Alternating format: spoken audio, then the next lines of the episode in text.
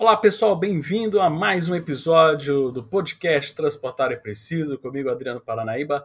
Hoje, né, no episódio da segunda semana de dezembro, vamos falar dos últimos acontecimentos da aviação civil no Brasil, em comemoração a Dia Internacional da Aviação Civil, que foi agora, né, nessa segunda semana, dia 7 de dezembro, que é uma comemoração que acontece desde 1996 quando a Assembleia Geral das Nações Unidas proclamou o 7 de dezembro o Dia Internacional da Aviação Civil. Por que, que a Assembleia das Nações Unidas escolheu essa data? Porque esse dia é relativo ao 50 aniversário da assinatura da Convenção sobre a Aviação Civil Internacional, que permite uma série de aberturas de voos, né, de possibilidade de aviação civil internacional. Então, para comemorar o quadragésimo aniversário, né, eles criaram aí o dia aí 7 de, de, de dezembro para ser o Dia Internacional da Aviação Civil, para reconhecer a importância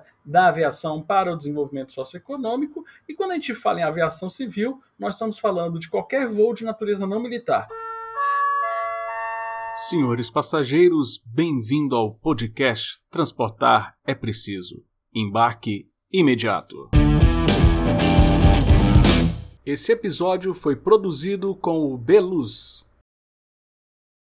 Então a aviação civil compreende tanto voos comerciais como privados. Então o que, que entra aí? Entra ação desportiva, acrobática, ultraleve, transporte passageiro, carga, está tudo englobado na aviação civil que comemoramos no dia 7 de dezembro. Porém, nós tivemos aí uma pandemia que realmente puxou o tapete desse setor e recentemente, na última semaninha né, de novembro de 2021, tivemos aí um fato, né, um acontecimento que quase desencadeou mais um novo problema para o setor, porque houve aí uma briga entre o Sindicato Nacional dos Aeronautas e o Sindicato Nacional das Empresas Aeroviárias em torno da Convenção Coletiva de Trabalho. O que é a Convenção Coletiva de Trabalho?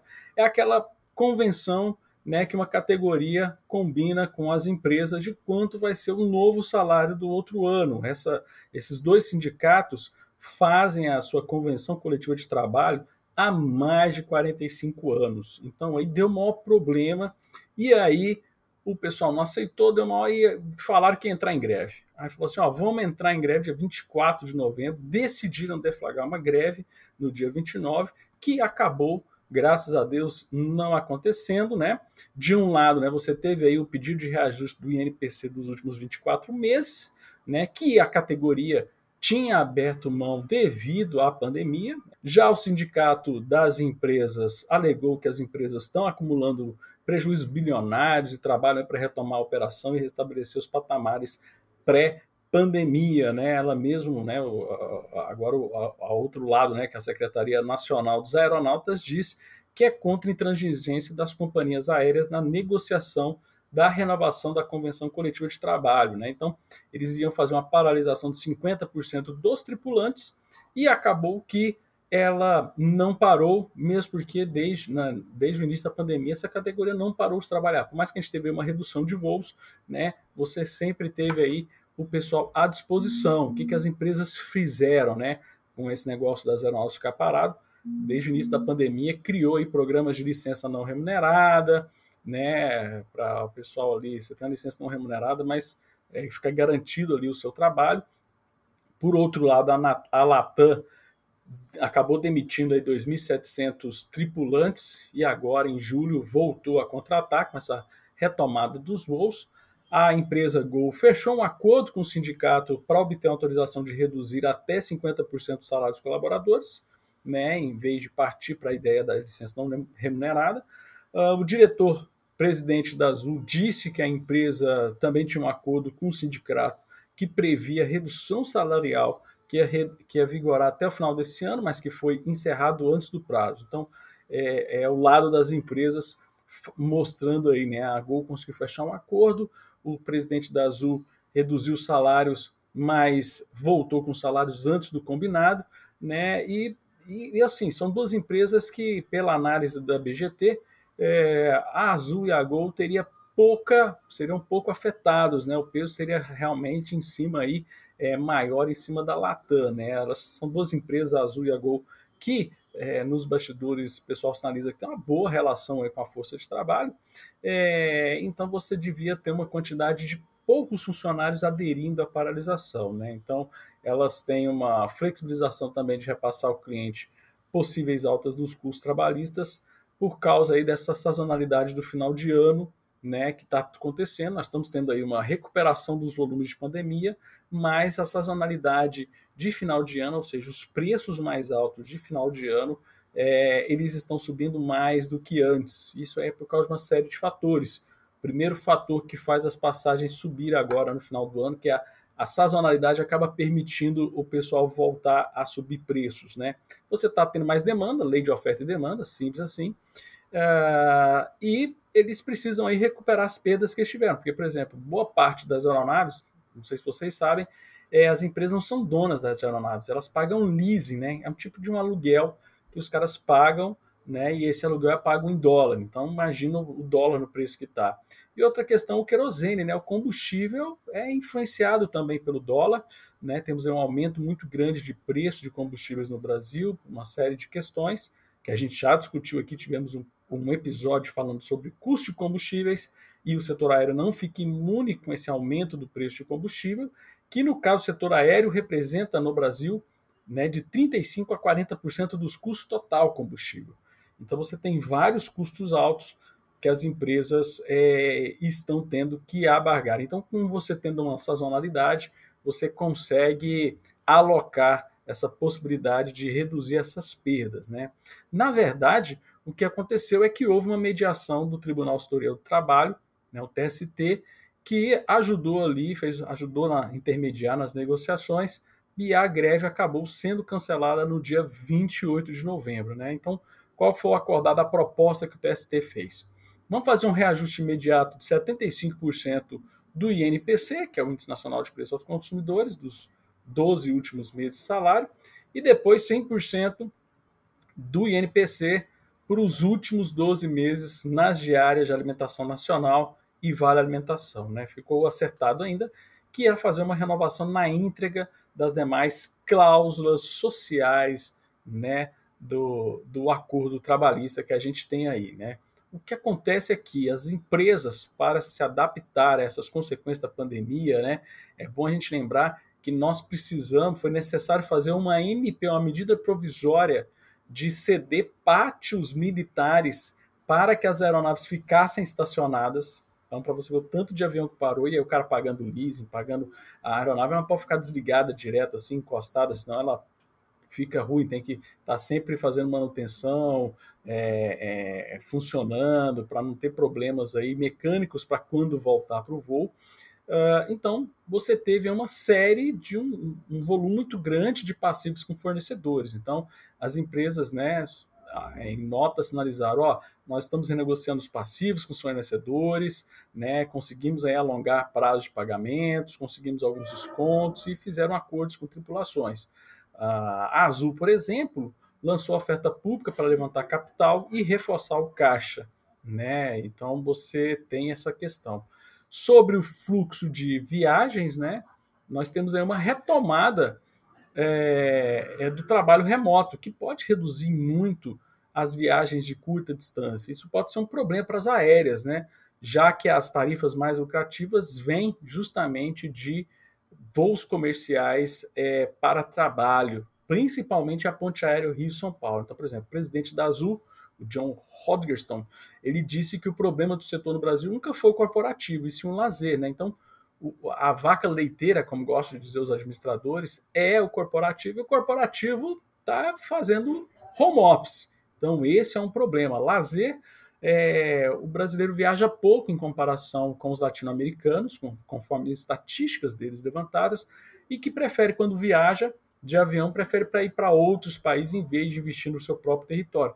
É bom corrigir aqui a, a fala do presidente da Azul, que na verdade o pessoal não viaja no território porque a gente tem pouca infraestrutura turística. Não adianta ter os lugares mais bonitos do mundo, como eu acredito que muitos lugares no Brasil nós temos, se a gente não tem infraestrutura turística. De que, que adianta falar que vai fazer voo até tal cidade se chega lá não tem infraestrutura hoteleira, não tem infraestrutura de sinalização, de acesso aos atrativos turísticos, que é um grande problema no Brasil. Então, já que o cara vai gastar uma nota com passagem aérea, pô, eu já vou para um, um, um, um, país que está preparado e quer receber os turistas. Né? O Brasil parece que às vezes não quer receber turista porque os municípios né, e os estados não fazem os investimentos necessários para que os atrativos sejam atrativos. Né? Então você tem essa, essa questão. O mercado financeiro já fez as suas análises, né? As, as empresas, então, por exemplo, a, a, Genial ressaltou que a recuperação de demanda aconteceu, mas os preços ainda não foram reajustados para tentar manter uma margem né, aí de que tinha-se em 2019. Né? Então, há uma expectativa de que a margem vai poder ser observada apenas lá em 2022 2023 e que depende de uma série de fatores, atividade econômica, PIB, cenário eleitoral, do ano que vem, que está aí, próximo ano tem cenário eleitoral, renda da população, e que o atual contexto econômico do país deve pesar, deve pesar muito nessa retomada das, das companhias aéreas, já que nós temos as famílias cada vez mais endividadas e o desemprego está bastante elevado. Então tem muita gente endividada, muito desemprego e o pessoal indo para o home office. Então pode ser um impacto muito grande para esse momento de recuperação. Está sendo aberto os aeroportos, está tá sendo aumentada a oferta de voos, retomado o patamar 2019. Por exemplo, o setor de turismo, que é o grande demandador né, desses voos de lazer, ele sinaliza que para retomar o patamar de 2019, a expectativa é que somente em 2024 a gente vai ter o patamar do turismo alcançado ao de 2019. Segundo aqui outra fonte, né, o Alexandre Kogak, analista da Eleven, o processo de recuperação das companhias vai ser dividido aí em algumas fases. Né? Primeiro, por onde a, a Azul já passou, que é a retomada do volume de passageiros por quilômetro. Né? Então, em termos de mercado doméstico, a Azul já está no patamar acima do que ele tinha na pré-pandemia. Né? A Azul já conseguiu atingir isso daí. Um pouco atrás desse processo está a Gol, que trabalha com rotas mais densas e é quem depende, depende mais do mercado corporativo. Né? Então, a primeira coisa é recuperar o volume de passageiros. Né? A segunda etapa é a recuperação do yield. Yield, né? O pessoal fala, né? O que é o que é o yield? É o valor médio do passageiro por quilômetro. Então, você melhorar o valor médio do passageiro por quilômetro para recuperar o caixa. Né? A Azul já está conseguindo retomar a precificação dos passageiros, justamente pela sazonalidade, pelo aumento de demanda que contribuiu para eles conseguirem fazer subir o preço. E o terceiro e último passo para a recuperação é iniciar o processo de amortização da dívida. Né? Então, tanto a Azul como a Gol conseguem muito bem lidar com a questão de caixa, mas as dívidas explodiram aí durante a pandemia. Isso é realmente complicado, né? O aumento de preço de passagem a gente já está conseguindo observar como resposta ao crescimento de demanda. Então, segundo o levantamento da CNN, você teve aí preços que dispararam aí na casa de 91% nesse último trimestre. Né? Então, aproveitaram o embalo da sazonalidade, da demanda aquecida e aí jogaram deram uma subida boa no preço, porque você tem aí muita, muita dependência do dólar na questão de custo, como a gente já falou agora há pouco.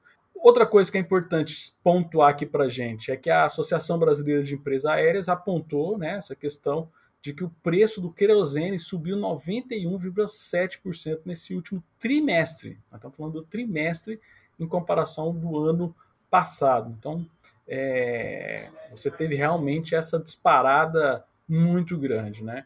É bom te lembrar que a Azul opera meio que sozinha em mais de 80% das suas rotas, enquanto a Gol e a Latam elas realmente têm mais competição entre rotas. E aí, nesse cenário, é, a Azul demonstrou interesse em comprar as operações da, da Latam, desistiu porque o valor foi, foi sinalizado que era muito alto, né, a empresa chilena já apresentou um pedido, um plano de recuperação nos Estados Unidos, recuperação que prevê exclusivamente a negociação de dívidas com credores, então a coisa não está fácil para a Latam, muito custo, nós estamos falando da Latam, né, a chilena, né, de um certo lado seria, né, tem analistas que falam, ah, seria bom comprar Azul, comprar Latam, que aí você consegue fazer um ajuste do mercado, mas seria muito ruim para o consumidor, né? O objetivo é que a gente tivesse um mercado onde tivesse mais competidores, mais empresas, para justamente a gente não ficar na mão. Né? A gente viu aí com a história da Avianca Brasil, quando ela quebrou, isso deu uma impulsionada nos preços, porque você teve que redistribuir esses passageiros para as outras empresas e aí desequilibrou de novo a demanda com a oferta e aí isso jogou os preços lá para cima. Então, concorrente sempre é bom ter mais concorrente. Então, o ideal, a nossa torcida é para que a Latam se recupere ou que um outro grupo que não opera no Brasil, por exemplo, adquira a Latam. Seria uma excelente saída que a gente manteria aí um pouco de concorrência no Brasil, muito pouco, né? Então, é um mercado muito complicado, pessoal, esse mercado de aviação civil, principalmente no Brasil, por essa alta de custos, por essa grande dependência, você tem sempre dificuldades aí de empresas operarem no Brasil.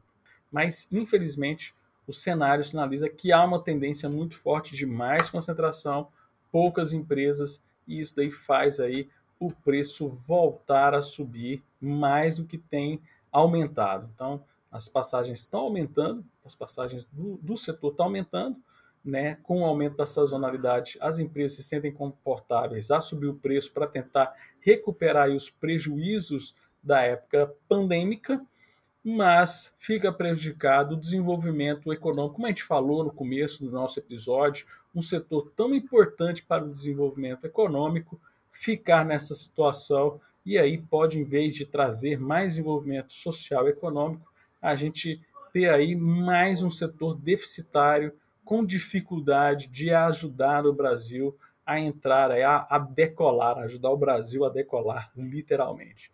Então, pessoal, fechamos aí a nossa nosso podcast de hoje.